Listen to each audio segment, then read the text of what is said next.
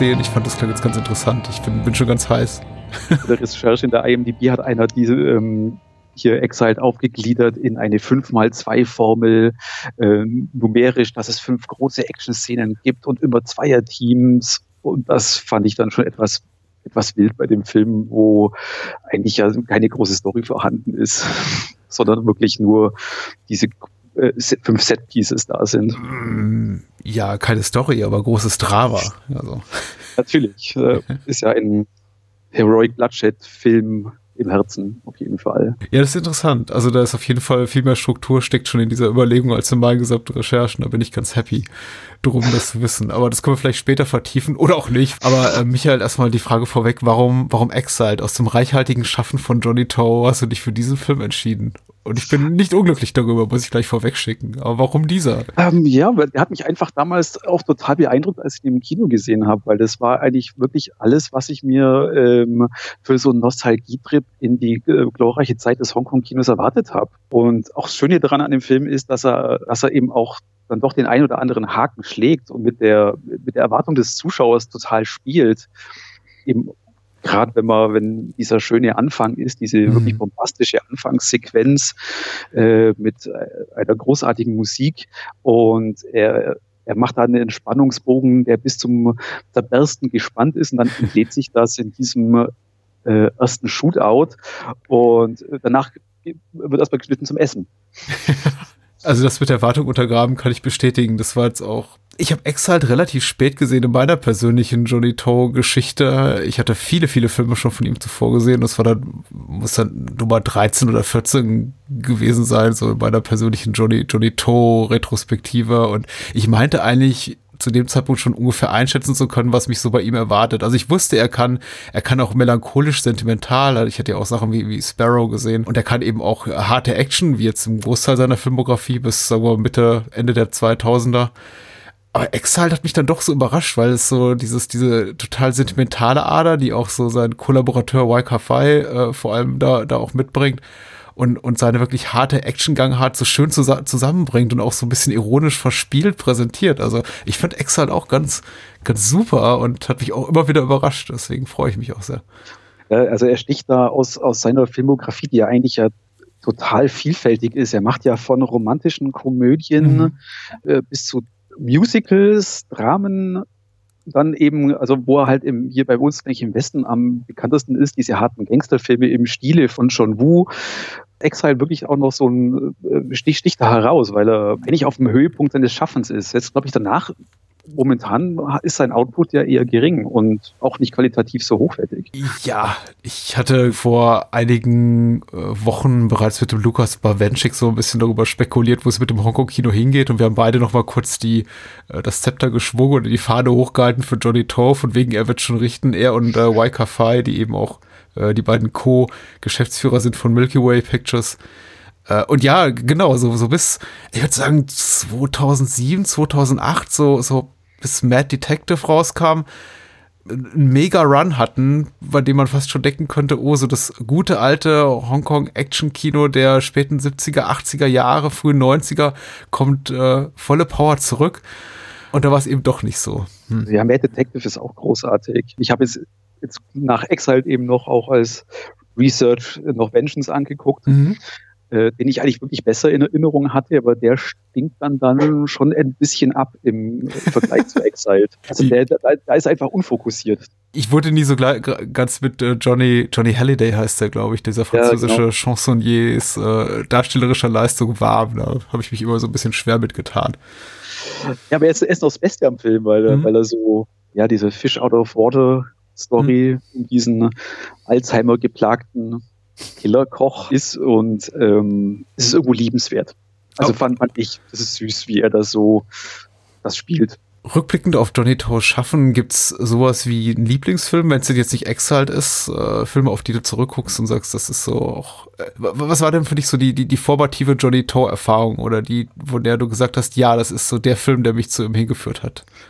Ja, eben lustigerweise, mein, mein erster Berührungspunkt mit Johnny Toe war damals auf dem Schulhof im zarten Alter von 15 Jahren. Da war äh, mein erster ab 18 Film war eine äh, Kopie von Johnny Toes The Big Heat, die auf dem Schulhof zirkulierte.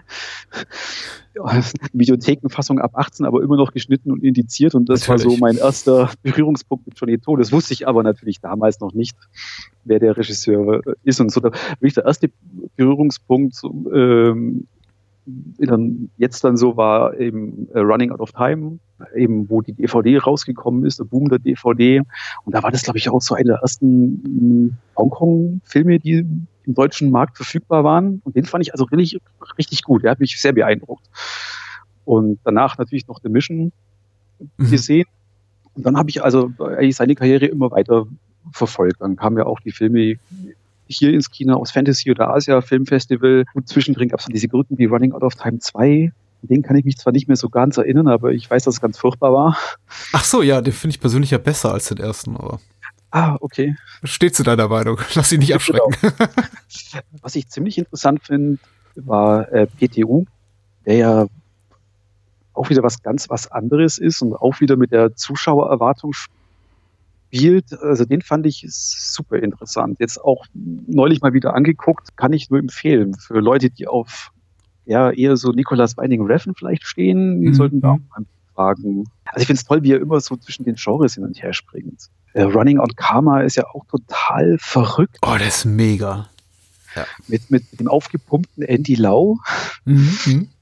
Ähm, vorhin schon erwähnt, der Mad Detective ist auch ein äh, großartiger Film, aber, aber sicher kein Crime äh, Roy Bloodshed Film, sondern mhm. diese schizophrene Detektivgeschichte, glaube mit dem großartigen Showdown mit dem Spiegelraum, wenn ich mich recht erinnere. Ja, ja.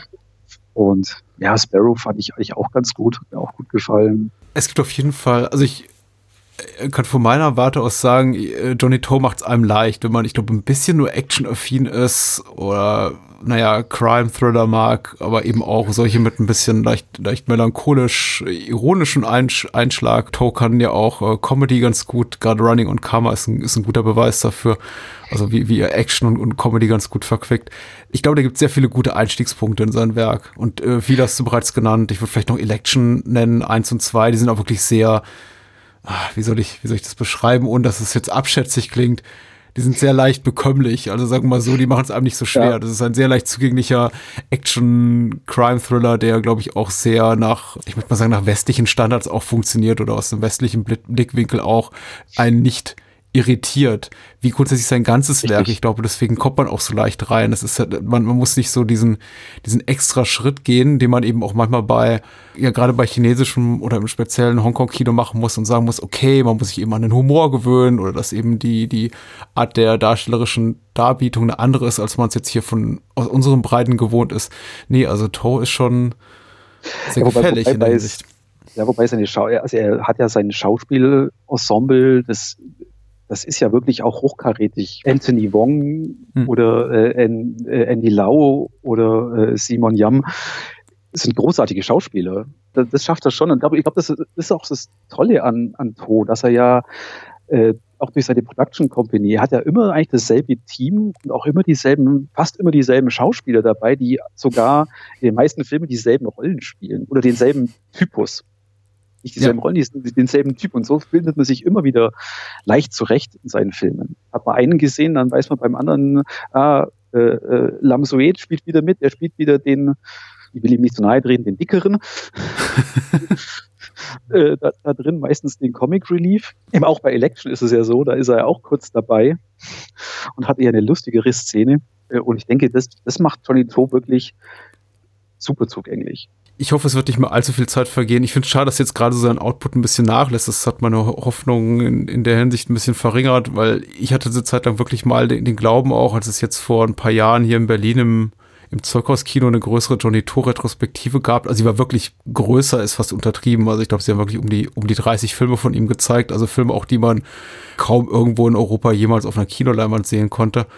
Und es war wirklich relativ großartig. Und zu dem Zeitpunkt dachte ich so, naja, der kommt bestimmt irgendwann. Irgendwann wird Arte anfangen, ihm auch mal so eine Reihe zu widmen oder Dreisat wird das spät nachts ausstrahlen oder meine Güte, lass es Servus TV, den den alten Faschosender sein, der die, es irgendwo irgendwie ins, ins Nachtprogramm kram. Also der, der wird entdeckt werden und vielleicht auch ein bisschen Mainstream-fähiger. Und jetzt hat eben sein Output auch so nachgelassen und ich sehe seinen Namen so ein bisschen in der Popularität schwinden, zumindest ist mal meine persönliche Wahrnehmung, dass ich die Hoffnung ähm. diesbezüglich so ein bisschen aufgegeben habe. Weil er hat wirklich, wirklich tolle gemacht, Sachen gemacht und eben auch zuletzt auch wirklich gemessen an seinen eigenen Maßstäben oder an dem, was er früher gemacht hat, fast genrefremde Sachen wie äh, Romancing in Thin Air kam vor ein paar Jahren von ihm raus. Ich glaube, der ist auch hierzulande überhaupt nicht verfügbar. Ich glaube, nur in, in Frankreich auf DVD erschienen. Ja, Life Without Principle, der ja in ja. Äh, Cannes oder Venedig im Wettbewerb war. Von dem ja gibt es aber eine US-DVD, die habe ich auch hier stehen. Immerhin. Ah, okay. Ja, also äh, Drug War kam natürlich raus bei uns, weil Stimmt, der Actionkracher, aber den fand ich jetzt eher enttäuschend. Und ich glaube, ich habe auch, auch irgendwo gelesen, dass, dass, er mal gesagt hat in einem Interview, äh, dass er mit äh, jetzt mit, dem, mit der chinesischen Filmwirtschaft gar nicht mehr so kann, dass er da einfach auch Probleme bekommt. Und ja, wenn man jetzt auch die Kracher, die Actionkracher aus Asien anguckt, das ist Operation Red Sea oder, oder sowas, das hat schon das, einen anderen Schlag jetzt als diese Gangster- und Crime-Sachen. Was man eben, glaube ich, bei Johnny Todd ziemlich eindeutig sagen kann, er hat eben Interesse an zeitgenössischen Stoffen. Er ist jetzt eben keiner, der anfängt, glaube ich, jetzt Period-Dramen zu drehen. Und da haben natürlich dann Menschen wie die, die, die Macher von, von dem von dir benannten Film oder so, jemand wie True Hark, der jetzt sagt, okay, ich mache da meine Detective C, Detective D Prequels und Sequels, die haben es da leichter. Der sagt eben, ich mache so ein fantastischen Period-Stuff, der eigentlich, mhm. sagen wir mal so, was seine politische Agenda betrifft, fast unangreifbar ist oder auch dem, der, der chinesischen Regierung ordentlich in die Karten spielt. Thor hat eben kein Interesse wirklich daran. Und schon bei Drug War haben sie mir einige übel genommen, dass es quasi ein Regierungspropagandafilm ist. Naja, wo ich nur so halb mitgehen kann, ehrlich gesagt. Aber.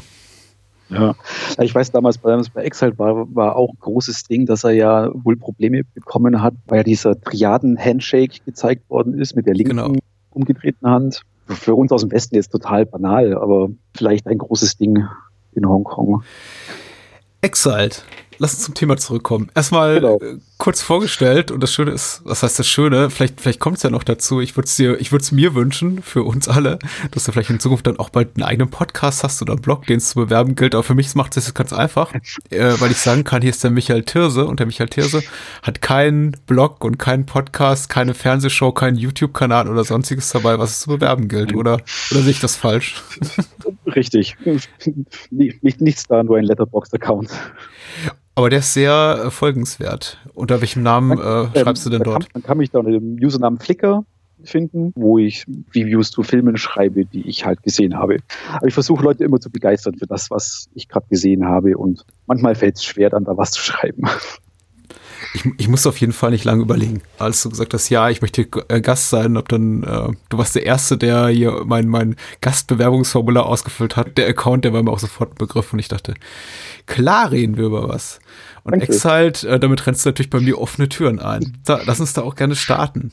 Genau. Offene Türen ist ein gutes Thema, weil äh, wir, wir, hatten, du hattest gerade schon, hatten wir das jetzt im Vorgespräch oder schon on air, dass wir hier über den, den Prolog sprachen, der, der so toll ist. Und der hat mich so, sofort an Filmgeschichte noch und nöcher erinnert, weil ich muss, musste sofort an, als ich diese, diese Kameraeinstellung sah durch die offene Tür, wo dann eben auch äh, Anthony Wong äh, anklopft, sofort an The Searchers denken von äh, John Ford. Ja, also auch schon die ganze Sequenz äh, sprüht vor Western-Nostalgie. Also ja. ob ihr die Kamera benutzt, allein dieses Setting in Macau ist ja was ganz was anderes als die neonleuchtende Kulisse von Hongkong. Ja.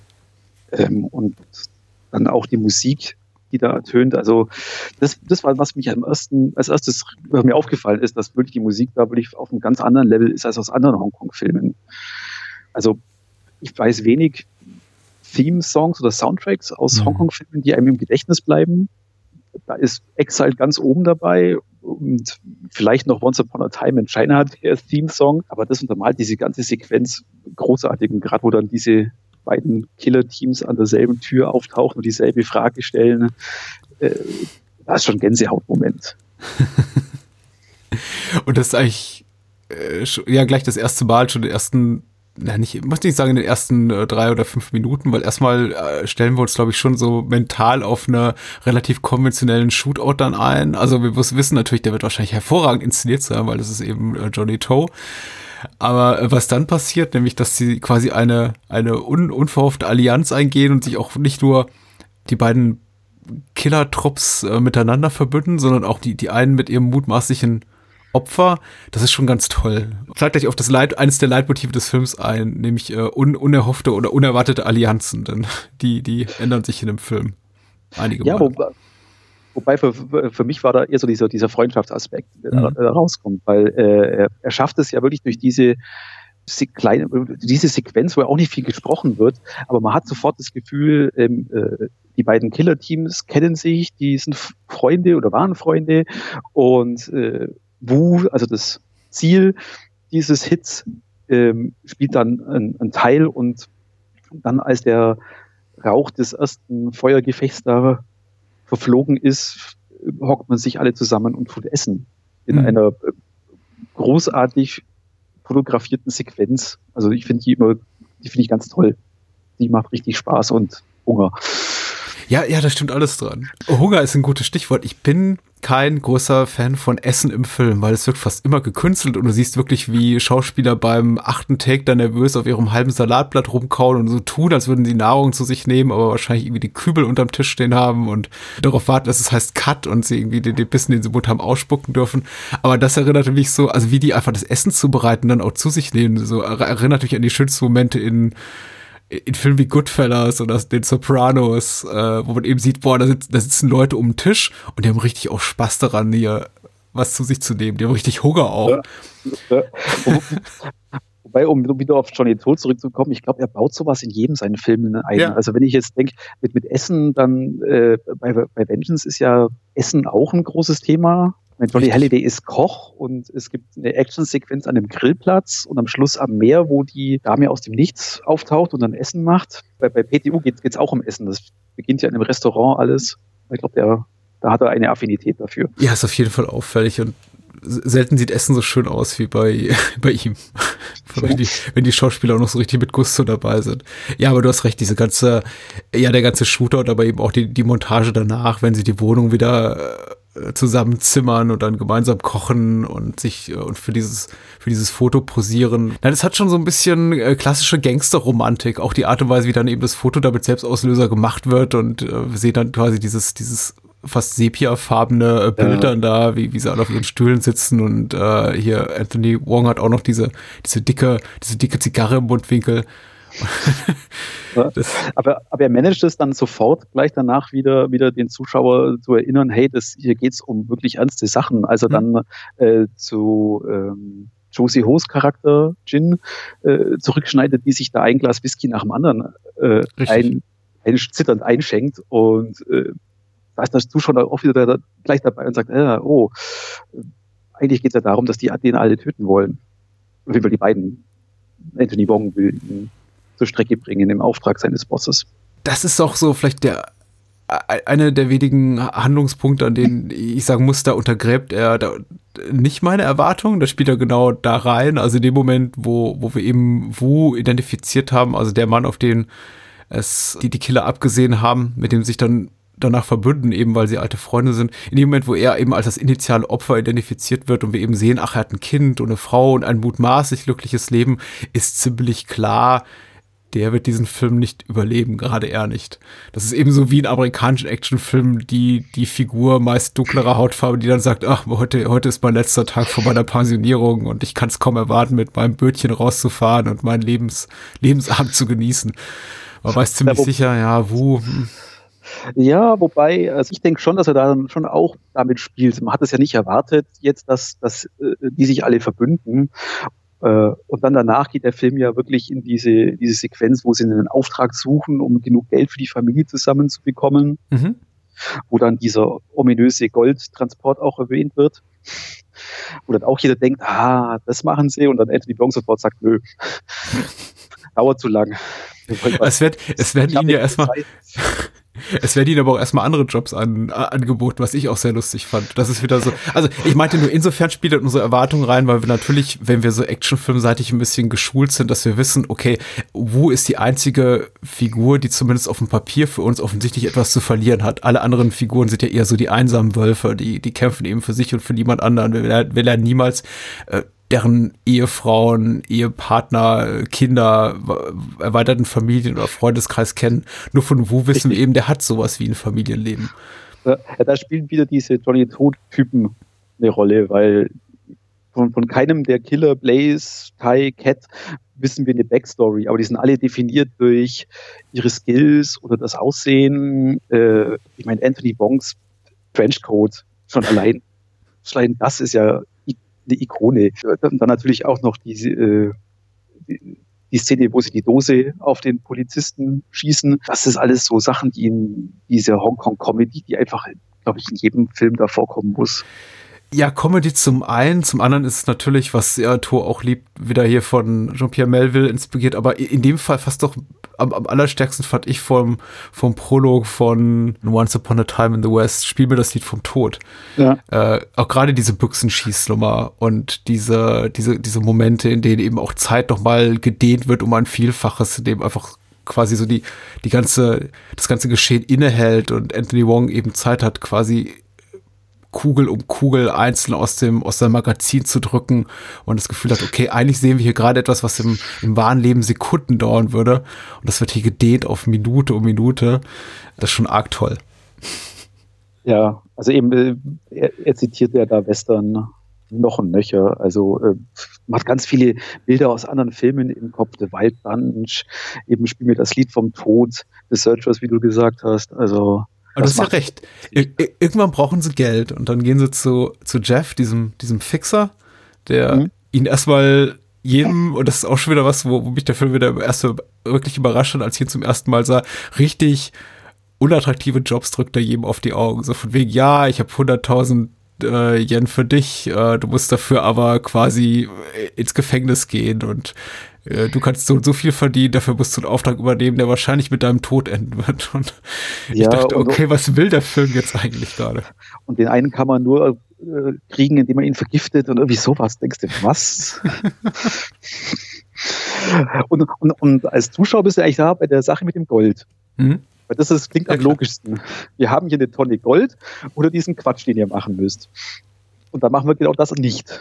Sondern äh, haben wir haben einen Auftrag, diesen anderen Gangsterboss aus Macau zu erledigen. Und das machen sie dann. Oder versuchen es zu machen. Ja, stimmt.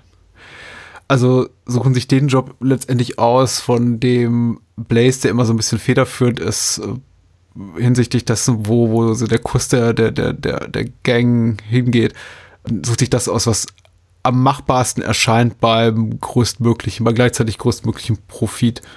Und dafür entscheiden sich dann, was eben auch, auch super ist und auch wieder so ein Motiv des Films einläutet. Und das wird später, glaube ich, nochmal noch mal stärker, finde ich, in den, in den späteren Szenen. Aber hier geht es eben wirklich um Menschen, um, um Männer in diesem Fall, die haben einen Job, die, die müssen eben Geld verdienen. Das ist eben nicht, ähm, also klar, einen Schritt zurück. Ich, ich liebe Figuren wie Chow Yun Fats äh, Persone in, in A Better Tomorrow oder The Killer oder, oder Hardboiled, aber man hat irgendwie immer so das Gefühl, die brauchen es eigentlich nicht. Die machen das, was sie machen, überwiegend zum Spaß. Das ist ein, äh, der, der Killer in, im, im John Woo-Film gleichen Namens ist ein gut verdienender Selbstständiger, der sich im Grunde leisten kann, nur noch die Jobs zu übernehmen, die, ja, die ihm gerade Spaß machen oder die ihm gerade ja nicht nur machbar erscheinen, sondern auch ein gewisses Lustgefühl vielleicht bieten und wo er am Ende des Tages vielleicht sogar noch der Gute sein darf, weil er irgendjemand aus dem Weg geräumt hat, der es auch nicht besser verdient. Und in Exile haben wir eben wirklich das Gefühl, das sind alles so Working Class äh, Assassins, die, äh, die, die, die brauchen eben die Kohle, sonst können sie ihre Miete nicht zahlen und ihre und äh, Blaze kann sich keinen neuen Trenchcoat leisten. ja, wobei, wobei bei ihm äh, habe ich eher das Gefühl, also ähm, bei ihm geht es auch um Loyalität. Mhm. Er, er, er ist da jetzt, also Anthony Bongs Körpersprache und sein ganzes Schauspiel da spricht, äh, er, spielt, äh, er spielt diese Zerrissenheit. Einerseits ist er seinem Boss Faye untertan und dient ihm loyal. Andererseits äh, weiß er natürlich, dass Wu äh, Teil der Gang war und er mit ihm befreundet ist eigentlich. Mhm. Es war auf jeden Fall. Und ich glaube, bei ihm ist es wirklich dieses, diese Zerrissenheit, diese Loyalität. Er muss das erledigen und das ist sein Ziel. Und das ähm, meinst du ist dann auch der Grund, warum sie sagen, okay, dieser Gangsterboss, das ist okay, weil sie wissen, der ist der quasi der Kopf einer rivalisierenden Bande. Ja, bei Anthony Bonk, glaube ich, war, war was eher, das, das, das war der Termin einfach, der war heute Abend, oder an diesem mhm. Abend. ihm ging es, glaube ich, darum. Alles andere dauert zu lang, daher auch das Gold. Hm. Das dauert zu lang, das ist es, das ist es erst in drei Tagen, zwei Tagen, drei Tagen. Und hm. aber dieser eine Hit, der ist heute Abend und da muss es erledigt sein. Und danach äh, wird er wo oder die Erde bringen. Genau, und schon wieder sind wir, also diesmal kommt es nicht zur Nahrungsaufnahme, aber wir sind wieder in einem Etablissement, wo man theoretisch Nahrung aufnehmen könnte. Und zwar äh, gibt es ja dann eben klar diesen, diesen eingeplanten Hit und der soll in einem Restaurant stattfinden und da ist eben dieser, dieser Gangsterboss Kyogen und äh, wieder aller erwarten, also zumindest der Erwartungshalte von Blaze und seiner Gang kommt dann Faye, also Simon Yam, reingestapft. Genau. Und offenbar einen geschäftlichen Termin mit dem, mit dem, dem Ziel ihres Attentats. Also das ist die einzige Szene im Film, die mich, mich immer ein bisschen aufregt, wo ich denke, da wo sie gefilmt haben, das ist nie und nimmer ein Restaurant, das kann ja keiner weiß machen, dass es eins ist. Das passt in irgendeinen zoologischen Garten. Aber ich wollte gerade sagen, sieht aus wie ein umfunktioniertes Gewächshaus, ja. Genau. Es sieht toll aus und ähm, im, im Sinne der Action macht es Sinn, ja. weil Johnny Toes Action-Choreografie wie immer on point ist und daher macht dieser runde Glasbau mit seinen Tunneln auch noch ähm, und dem, den Tischen und diesem riesen Baum in der Mitte macht, macht natürlich Sinn, um, um hier auch wieder so diese Duellsituationen hinzubekommen. Und gemäß der, warte mal, dieser Rechennummer, die wir zu Beginn hatten, ist dies jetzt die zweite von fünf Actionsequenzen und äh, die Doppelung, die wir hier sehen, ist die von äh, Faye und Kyogen oder ist es die von äh, Faye und Blaze? Wo ist sie die zwei in der fünf? Ja, hm. ja, wobei beides, ne? Hm. Eigentlich. Also nach äh. dem Shootout endet ja diese Szene mit der quasi mit dem blutsbruderschaftlichen Pakt aus der einfach aus der Notwendigkeit zwischen Faye und Kyogen, den rivalisierenden äh, Gangsterbossen, die sagen so, guck, guck dir mal die Scheiße an, du hast einen Du hast einen Durchschuss durch den Oberschenkel, ich hier durch den, durch den Arm oder die Schulter. Ähm, wir stecken beide hier in derselben Scheiße, lass uns doch einfach zusammenarbeiten. Na gut. Genau. Und natürlich, äh, Wu wird natürlich auch getroffen. Ja. Und dann äh, geht es dann natürlich gleich weiter in die nächste. In diese, fast. alle landen in derselben Kellerpraxis, ja. Ja, genau, fast in diese, gleich in die nächste Action-Szene. Es ist ein da ist sehr wenig Ruhezeit zwischendrin. Wie du so gesagt hast, sie landen alle in diesem, bei diesem Untergrund, dieser Untergrundklinik. Unsere, unsere Gang natürlich zuerst und erst dann danach äh, Boss Fay. Der, ja, also ich, ich habe die Hongkong Hongkong Blu-ray geschaut und da äh, sagt er immer sehr deutlich, dass er nicht im Oberschenkel getroffen worden ist, sondern ihm die Eier abgeschossen worden sind. Mhm. Was ich auch toll finde, bei Simon Yam da so over the top spielt äh, ist ja auch bei, bei, bei Vengeance spielt er ja auch, auch den Bösewicht und in, im, im selben, in, mit derselben Energie. Äh, es ist hart an der Grenze, sage ich mal. Es sticht auf jeden Fall heraus. Also das Spiel der meisten Darsteller ist ja schon sehr understated. Insbesondere Anthony Wong ist ja fast schon cool. Stone-faced. Cool. cool. ja, ja, absolut. Alain Delon. Le Samurai. Absolut, absolut. Während eben Simon Yam wirklich ein, ein Freund der gro großen Gesten und äh, der großen Theatralik ist und äh, das ja mehr und mehr eskaliert und für mich eigentlich so seinen Höhepunkt erreicht, indem er sich tatsächlich, während er sich vom, vom Arzt quasi so sein, sein Oberschenkel, naja, nicht zusammenflicken lässt, aber die, die, die Kugel rauspulen lässt und wieder, wieder äh, zusammennähen lässt, äh, ballert auf Wu, der dann unten in dem Hinterhof liegt und äh, gleichzeitig schießt er eben auch noch auf die anderen äh, Gangster. ja. Aber bei, bei, bei dieser ganzen Sequenz, also das, da, da ist wirklich das, das atemberaubende Bilder, gerade wo sie ähm, wo sie dann dieses Treppenhaus mit Wu runterlaufen mhm. und wo du diese statische Kamera von außen hast, wo du das ganze Gebäude, den Hinterhof siehst und du nur Gangster tauchen aus den Fenstern auf und unsere, unsere Gang läuft die Treppe herunter und überall ist äh, Pulverdampf und Rauch und dieser komische Blutdampf. Ja, ja. Ähm, den er da benutzt hat das fand ich total toll. Also gerade dieses Hinterhofbild mit dieser statischen Kamera, das, weil das ist, erinnert mich an, an The Mission, wo er das, diesen, dieses Gimmick ja auch äh, benutzt, dass er die Kamera wirklich fest, fest auf den Boden stellt und dann einfach seine, äh, seine Action, will ich sagen in Slow Motion, sondern fast im Stillstand mhm. Abfotografiert. Ich hatte mal mit diesem ähm, Blood Mist, also ja, Blutdampf ist schon ganz gut, äh, Blutstaub, äh, wie auch immer, um, um, umschrieben. Ich hatte tatsächlich mal gelesen, das sei sogar einigermaßen akkurat, also zumindest im Vergleich zu dem, was wir sonst so in Filmen sehen. Also was ja früher einfach Blood Scripts waren, diese, diese kleinen explodierenden Blutbeutel, was eben heute hauptsächlich über Computertricktechnik gelöst wird. Ist ja, eigentlich dieser, dieses zerstaubende Blut, zerstäubende Blut äh, relativ nah an der Realität sein. Also nicht, dass ich es jemals sehen, gesehen habe oder sehen will, aber es sieht auf jeden Fall sehr filmisch aus. Das finde ich immer sehr toll. Ja, ein, äh, in einer Review habe ich gelesen, dass das wohl auch bei The Wild Bunch wohl gewesen sei. Das habe ich jetzt nicht mehr so in Erinnerungen, habe ich seit, seit Jahrzehnten nicht mehr gesehen. Hm. Ich habe ihn erst vor einem Jahr gesehen und ich kann mich auch nicht dran erinnern, dass das Wild, The Wild Bunch inspiriert ist. Ja, aber, aber da fand ich auch wieder bei dieser Sequenz, ähm, da warst du wieder so als Zuschauer vielleicht wieder auf der Seite mit, ah, schafft's Wu? Und mhm. äh, dann macht er bei dem ganzen wirklich den Deckel drauf und er schmeißt ihn aus dem Fenster und er fällt ziemlich brutal zwei, drei Stockwerke runter und wird dann noch von drei, vier Kugeln zersiebt. Da macht er einen guten Punkt, dass das jetzt hier dieses Kapitel Wu ist beendet ist. Also es hat mich auch emotional, muss ich sagen, sehr gepackt. Ich äh, kann es gerade nicht verorten. Ich bin mir relativ sicher, eine vergleichbare Szene schon mal gesehen haben, gesehen zu haben, also mit so einem, mit so einer Art ja menschlichem Köder, mit dem eben andere, andere äh, ihm Verbündete quasi so aus ihrem Versteck gelockt werden sollen. Und es gelingt ja auch äh, Faye fast das zu be bewirken, bis dann eben, ich glaube, in, in den englischsprachigen Untertiteln heißt, heißt der Fat einfach. Äh, also ja genau. Äh, Genau.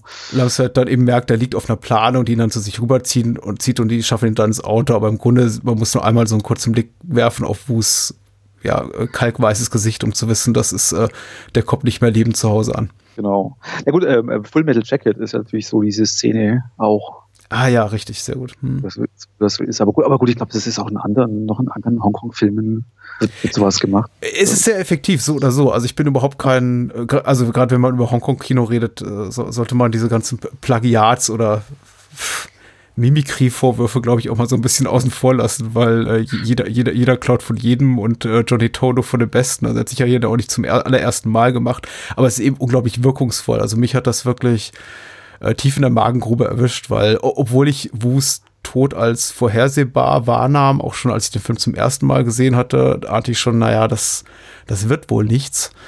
Ähm, ist natürlich sein, sein Abgang schon ein sehr, sehr schmerzhafter, weil er eben auch sehr, sehr gestreckt ist, sehr gedehnt. Also es, äh, Tod tut weh. Es äh, sterben erstaunlich wenig, wenige Menschen in diesem Film, dafür, dass eben sehr viel geballert wird. Also es sterben hauptsächlich Namenlose.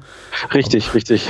Aber äh, wenn dann eben mal jemand von denen, zu dem wir ein, als Zuschauer engeres äh, Verhältnis haben, stirbt, dann dauert es eben sehr lange und ist sehr schmerzhaft. Und auch Kamera und Schnitt habe ich das Gefühl, also auch die, die Montage, einfach die, die, die, die der Film hält auch nochmal einfach inne und, und kommt zur Ruhe, als wo dann tatsächlich im, im Taxi, nicht im Taxi, im Auto auf dem Heimweg quasi vorne überkippt und ja, den Löffel abgibt, Entschuldigung, wenn ich so platt ausdrücken muss, wo dann auch Toe seinen Figuren gibt, einfach mal zu schweigen und einfach nur sie, sie zu zeigen in dieser, in dieser Trauer verharrend. Äh, das, glaube ich, gönnen sich ja. auch die allerwenigsten Actionfilme einfach diesen Moment der Ruhe und ja, vielleicht auch ganz, ganz simpel gesagt, einfach eine, eine Figur, die wichtig war für die Handlung und für uns als Zuschauer, einfach auch eine Schweigeminute zu bieten.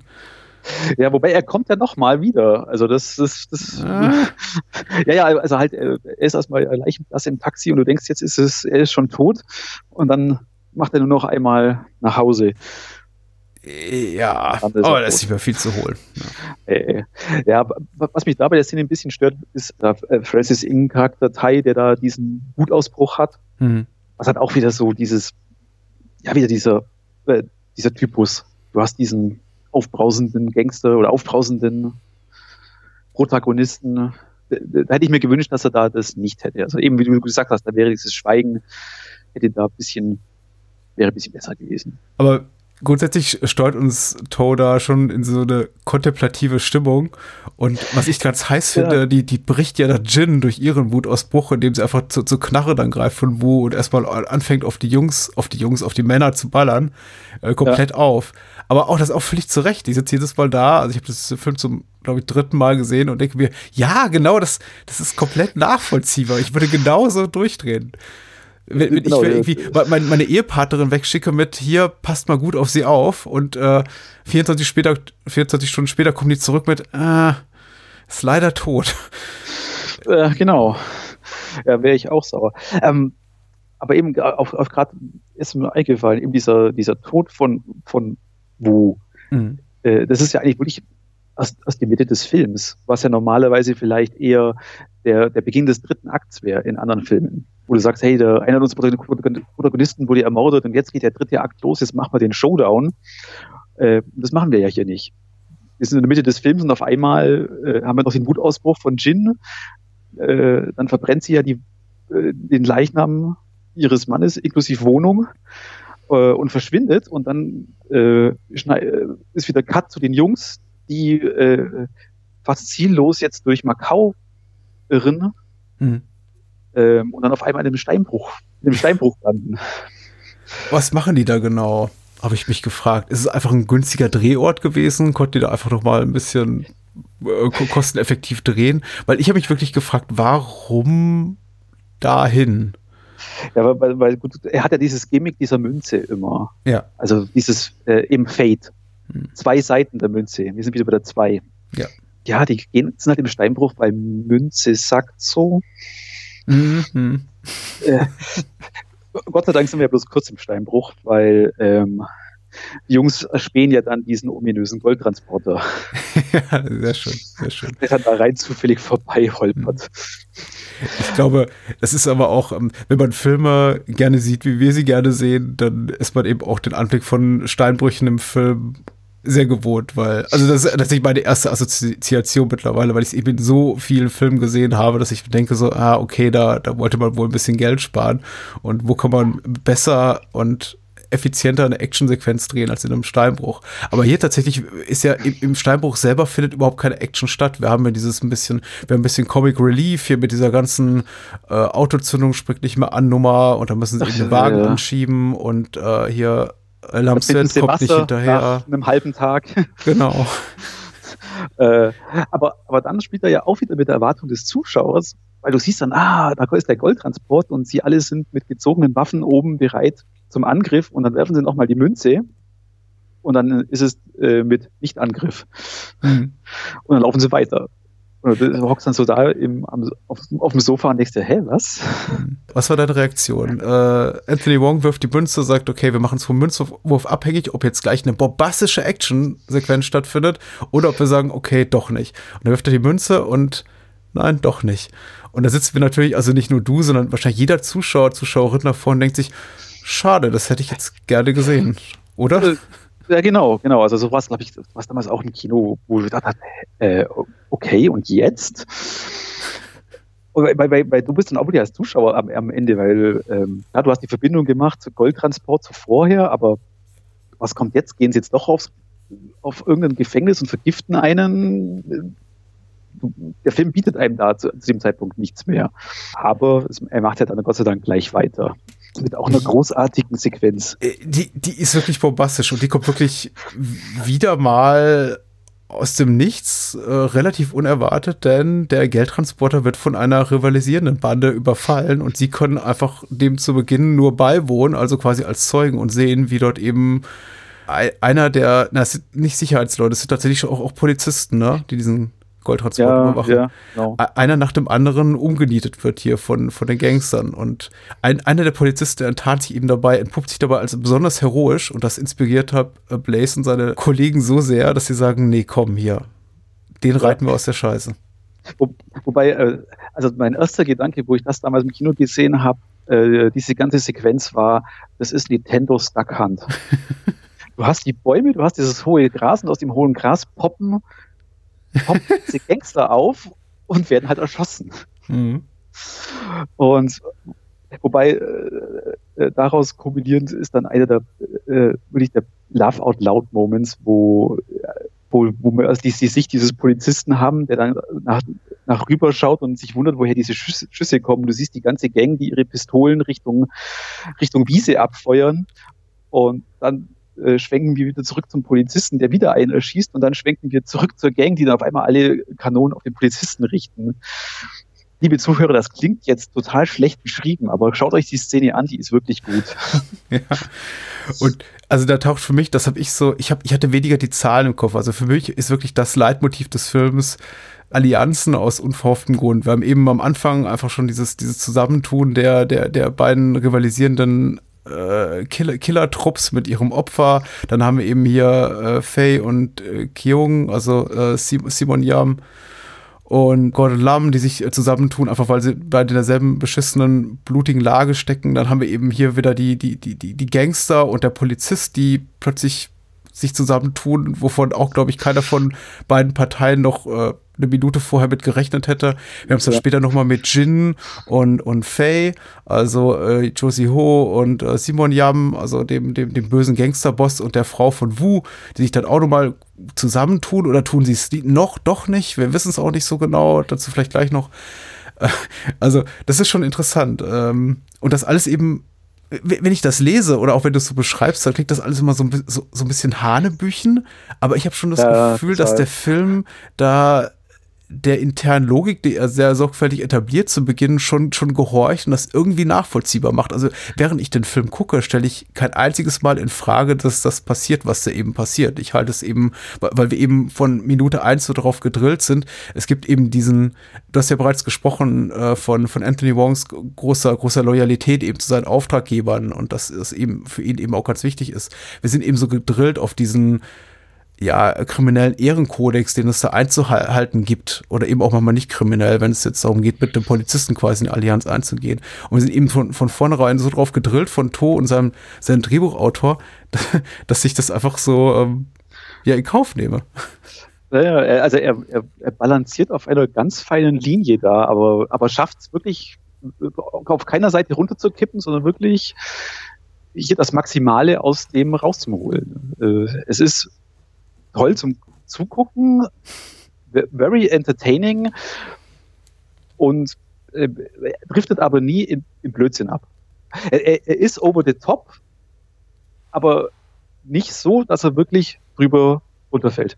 Und der, der Polizist, mit dem sie ja dann später auch ja, so quasi Pakt schließen und ihm einen Teil der äh, erbeuteten, des erbeuteten Goldschatzes abgeben, der verargumentiert das ja auch ganz gut, warum er im Grunde nicht anders aus der Situation herauskäme.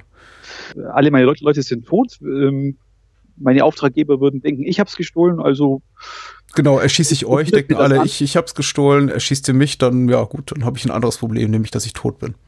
Genau. Gold oder Tod? Hm, Gold. und, und dann, dann kommen wir zu einer, äh, also die einzige Szene, die auch wirklich so, so wirklich cringe-worthy ist, ist diese Lagerfeuer-Szene. Ah. Ich weiß nicht, ob er da ob er da sich einen Spaß daraus macht, wirklich so uralt Western zu veräppeln mit, mit Mundharmonika am Lagerfeuer und mhm. äh, bin mir auch nicht sicher, was sie mit äh, äh, Lamsuets Hose auf einmal haben. ja, in einem Film, den ich für kaum etwas kritisieren kann, ist es für mich jetzt auch nicht die, der, der stärkste Moment. Es ist so, wirkt so wie so ein halb verzweifelter Versuch, noch mal das zu rekreieren, was er eben zu Beginn getan hat, schon mit dieser mit dieser wunderbaren äh, Montage der, der, der Wohnungsreparatur oder des gemeinsamen Kochens und Essens. Und das war eben so wunderbar. Ich, ich hätte mir fast gewünscht, er hätte es gelassen und hätte gleich gesagt, okay, sparen wir uns das Lagerfeuer und reichen gleich die Schnapsflasche rum und lassen die, lassen die Kerle durch die Gegend ziehen. Weil das funktioniert wieder auffallend ja. gut, finde ich.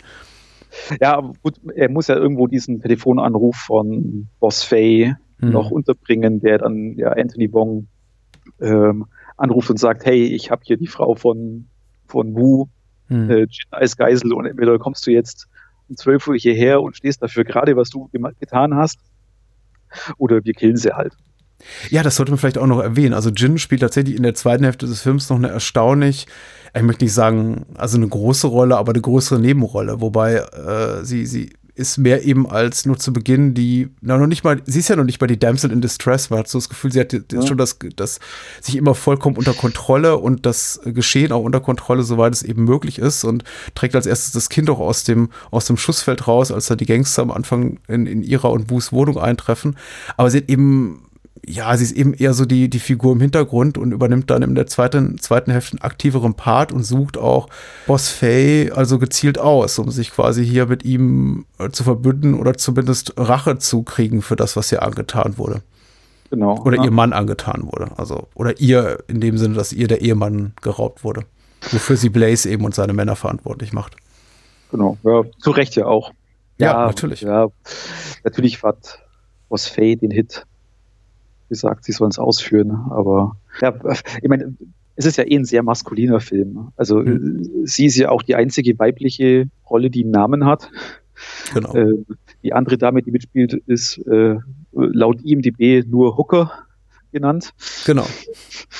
Sie hat zwar auch eine Rolle, und sie kommt ja auch, sie kommt eigentlich sehr viel, ja auch sehr, sehr oft vor. Also in, in drei großen Szenen am, am Anfang, wo sie den Auftrag erhalten, dann ja auch im, in der Klinik ist er ja auch da. Und dann jetzt eben dann zum Schluss kommt sie ja auch nochmal zum Tragen. Sie hat erstaunlich viel zu tun dafür, dass sie nicht namentlich benannt ist. Das stimmt. Sie klaut ja auch dann aus der, aus der Doktorenpraxis, der Kellerpraxis nochmal das Geld aus der Schublade, das da äh, Blaze und seine Männer hinterlegt haben. Der hat durchaus was zu tun. Genau. Aber du hast schon recht, es ist kein, kein Frauenfilm oder kein Film für starke Frauenrollen. Aber im Rahmen dessen, was hier möglich ist, im Rahmen eben dieses Plot-Konstrukts, ist äh, Jin schon einigermaßen, ich möchte sagen, immerhin gut gezeichnet. Das ist ja auch schon mal was wert. Also es ist keine äh, Frauenfigur, um die man sich jemals Sorgen machen muss. Also allein so was den, den Coolness-Faktor und, und, und Härtegrad ihrer, ihrer Figur betrifft, ist sie durchaus auf einer, auf einer Ebene mit den, mit den männlichen Protagonisten. Genau, sie ist genauso abgebrüht und tough. Hm. Und äh, sie wirkt abgebrühter als Wu, ehrlich gesagt, ihr verschiedener Gatte. Also. Ja, stimmt, richtig. Ich glaube, sie hätte auch, auch keine Sekunde ge, äh, gezögert und hätte die Jungs beim Essen abgeknallt. und dann erschießt sie Blaze oder eben doch nicht, denn wir wissen aus der vorherigen Szene im Restaurant, dass äh, Moment, eine kugelsichere Weste trägt großartige Besäufnisszene. Ja, natürlich. genau, wo äh, eben ein sehr maskuliner Film heißt, die Männer müssen ins letzte, letzte Gefecht mit einer, einer oder mehreren Buddeln voll Whisky ja. Hm. ziehen. Also, äh, also, der Aufbau der Szene finde ich auch, auch toll. Also gerade dieses, dieses Gelächter, äh, diese, diese Freundschaft kommt da noch raus. Äh, es wird viel gelacht, viel getrunken und äh, dann reiten sie da sozusagen ein in den Saloon des Bösewichts. Äh, äh, ja, das haben wir noch gar, gar nicht erwähnt. Auch äh, was die Western angeht. In Macau ist ja, oder gerade die Altstadt hier von Macau, die da gezeigt wird, ist ja eigentlich ein großartiger, ein großartiges Setpiece. Gerade dieses, dieses, wo dieses Hotel sein soll. Ja. Das, also da denkst du ja wirklich, du bist jetzt hier im, in Texas oder Mexiko diese portugiesische Architektur, die da zu finden ist. Also von der, von der eigentlichen Stadt Macau, auch mit ihren Wolkenkratzern, sieht man da ja überhaupt nichts, sondern wirklich mhm. nur diese Altstadt und auch eben gerade dieses, dieses Hotel. Das wirkt wirklich so wie dieser große Saloon, wo alle Straßen zusammenführen. Ja, ist mir auch aufgefallen. Ich dachte auch zu Beginn, das ist nicht Hongkong. Ich war zwar noch nie vor Ort, aber ich bin, mir ist eben Hongkong auch aus äh, recht vielen Filmen mittlerweile vertraut. Und das sind eben so Örtlichkeiten, die ich bisher nie irgendwo gesehen hatte. Und ich dachte auch, so im ersten Augenblick sagte mir mein Bauchgefühl, das ist irgendwo in Südeuropa. Das könnte im Golf von Neapel sein oder irgendwo in Kroatien. So, so, so stelle ich mir das vor. Mhm und war dann überrascht zu lesen, dass es sich um Macau handelt, was ich eben haupt, hauptsächlich mit, ja, wie du sagst, mit Wolkenkratzern assoziiere. Äh, Macau ist die am dichtesten besiedelte Stadt der Welt. Also da wohnen so viele Menschen auf so wenig Platz wie sonst nirgendwo. Und einfach diese, diese Gassen da zu sehen mit diesem fast, ja, fast putzig an, anmutenden kleinen Wohnungen. Ja, mit Mittelmeerflair. Ja, richtig Mittelmeerflair und kein Mensch ist auf den Straßen, außer vielleicht die alte Dame, die da oben am Fenster ihr, ihren Teppich ausschüttelt. Das war, das hatte schon was. Also, und du hast recht, das, es wirkt tatsächlich so, als, als, als würden da die, die, die Cowboys in, in die Stadt ein, nicht die Cowboys hier, die Outlaws in die Stadt einmarschieren und erstmal Richtung Saloon schreiten, um dort die, die Leute aufzumischen. Ja, ja, was sie ja auch tun dann. Hm. Also ich finde auch eher äh, super, dass du nochmal hier eingeworfen hast, die Schnaps-Rumreich-Szene finde ich, finde ich super, auch eben, weil es für mich nochmal diese, diese, diese, diesen Arbeiterklasse-Status, den die Figur, die für mich ha haben, so unterstreicht. Das sind eben wirklich, äh, ja, das sind, das sind einfache Männer, die ihren ihre, ihre Brötchen eben auf eine nicht ganz saubere Art und Weise verdienen, aber im Grunde äh, den, den, denselben Freuden, Freuden wie, wie du und ich eben auch nicht abgeneigt sind und genau dieselben dummen, flachen, banalen Dinge tun in ihrer Freizeit wie eben jeder andere auch. Man reicht sich dann eben die, die, man reicht die, die Flasche Schnaps rum und, und lässt sich's gut gehen. Ja. Und äh, das steht ab, ab, eindeutig im, im Kontrast zu diesem romantischen Assassinenbild, was wir eben aus Filmen haben, wie wenn wir eben an die Choi und Fat Figuren denken, wie, wie The Killer oder ähm, na, wie heißt da? Der hat auch so einen tollen Namen in A Better Tomorrow. Habe ich vergessen. City Wolf, Abrechnung auf Raten auf Deutsch. Äh, ja. Ja, ja. aber da hat er ja auch schon auch diesen, diesen heroischen Abgang dann zum Schluss. Ja, aber, aber auch gerade eben diese Momente da, diese äh, muss sich dann auch noch da in der Bar noch in dem Hotel doch die Flasche holen und dann alle in diese in diesen Fotoapparat sich reinquetschen.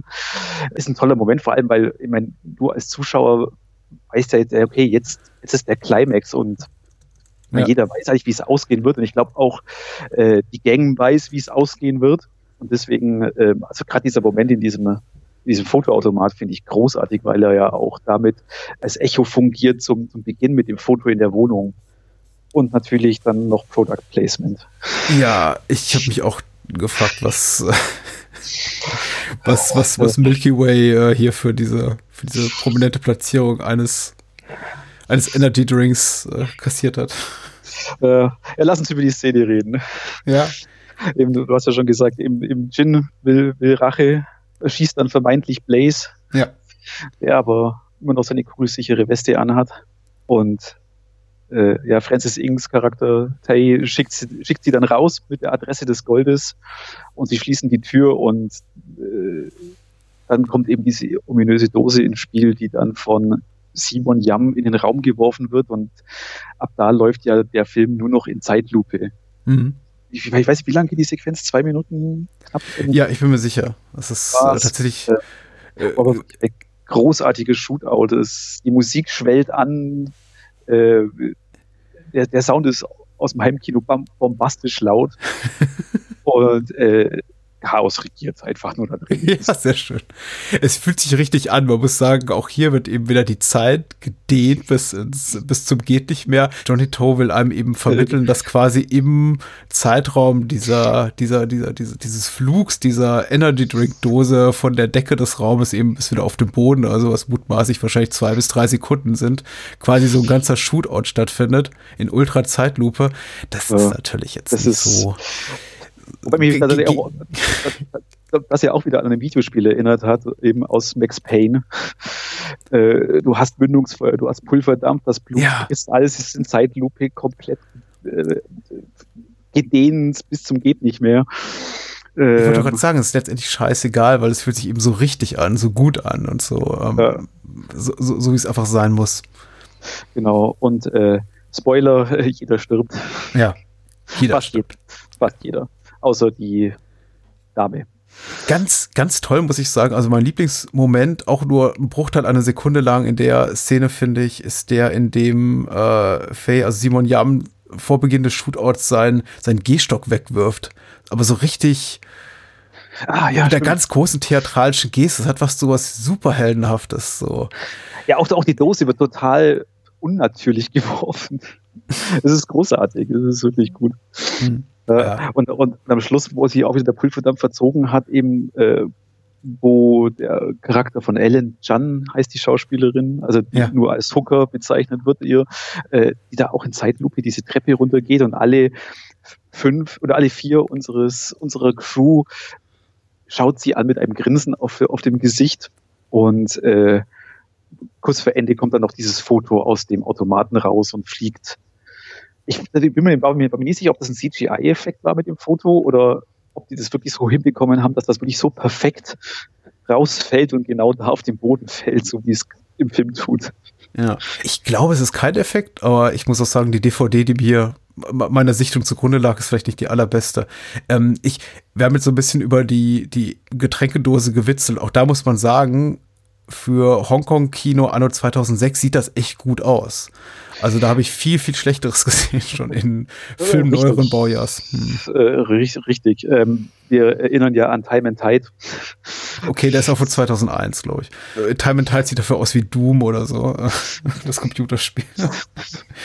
Äh, aber alles ist wirklich auch super an dem letzten Shootout. Äh, To ist doch bei installatorisch große Klasse. Kamera von Cheng Xiu Kang sollte man erwähnen, auch ein häufiger Kollaborateur. Ja, und das, der Score.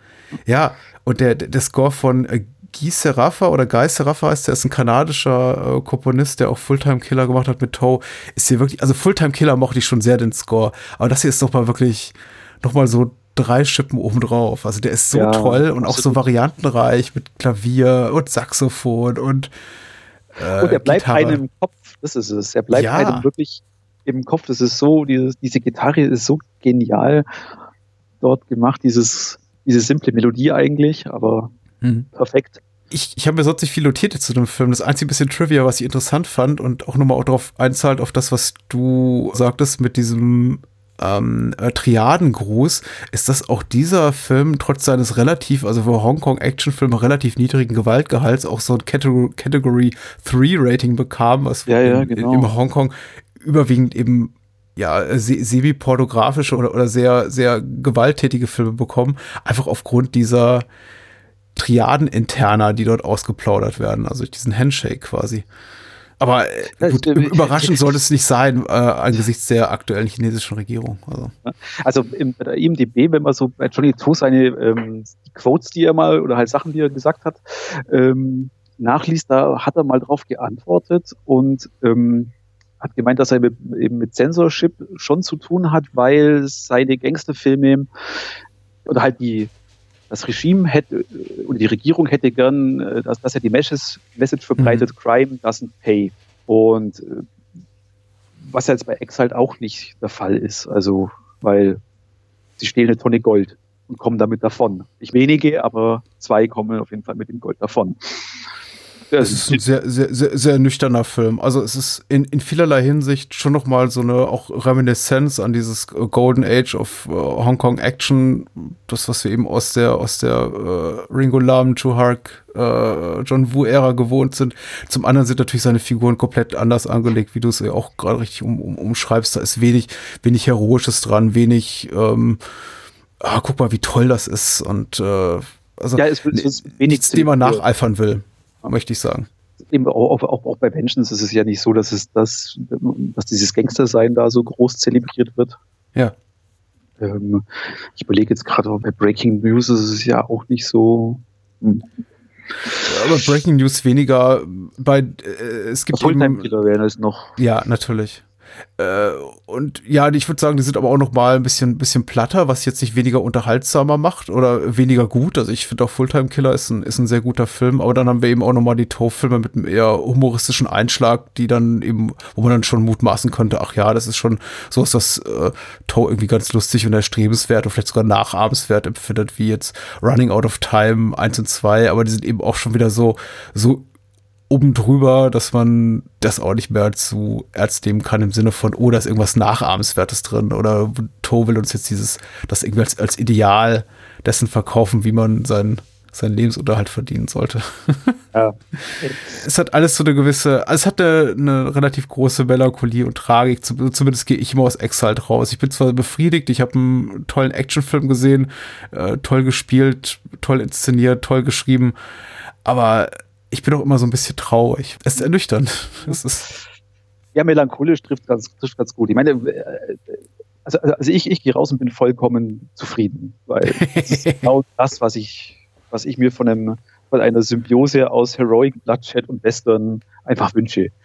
Cool. Oder einfach erwarte dann auch. Also gerade am Schluss tut er ja wirklich die Erwartungen des Zuschauers befriedigen, dadurch, dass dieser massive Shootout ist und äh, eben in Tradition zu Better Tomorrow oder auch The Killer, der ja auch nicht sonderlich gut ausgeht, dass er hier wirklich seine Protagonisten alle sterben lässt. Gut, sei hiermit, glaube ich, wärmstens empfohlen von Michael und mir. Absolut. Wer sich nicht daran satt sehen kann, kann hier noch ein, auch ein indischsprachiges Remake sehen, habe ich äh, gelesen. Das Ach, heißt Bachelor echt? Party und ist ein nicht offiziell als solches äh, kreditiertes Remake, aber ist wohl fast ein 1 zu 1 eine 1 zu 1 Kopie von, von Exiled heißt Bachelor Party. Gott, oh Gott. Und im Mai kann man sich die Blu-ray in Deutschland endlich mal holen. Ja, las ich auch. Sehr gut. Wärmstens zu empfehlen, wahrscheinlich. Ja. An, anhand der Hongkong äh, Blu-ray kann ich sagen, wenn die deutsche genauso gut wird, greift zu. Michael, danke, dass du hier warst. Bitte, bitte, gerne. Danke für die Einladung, hat Spaß gemacht. Sehr gerne. Die sollte man folgen bei Letterboxd als Flickr und sonst noch irgendwo? Nee, das passt so. sonst Sonst habe ich nichts. Ist immer sehr lesenswert. Danke und äh, bis zum nächsten Mal. Ja.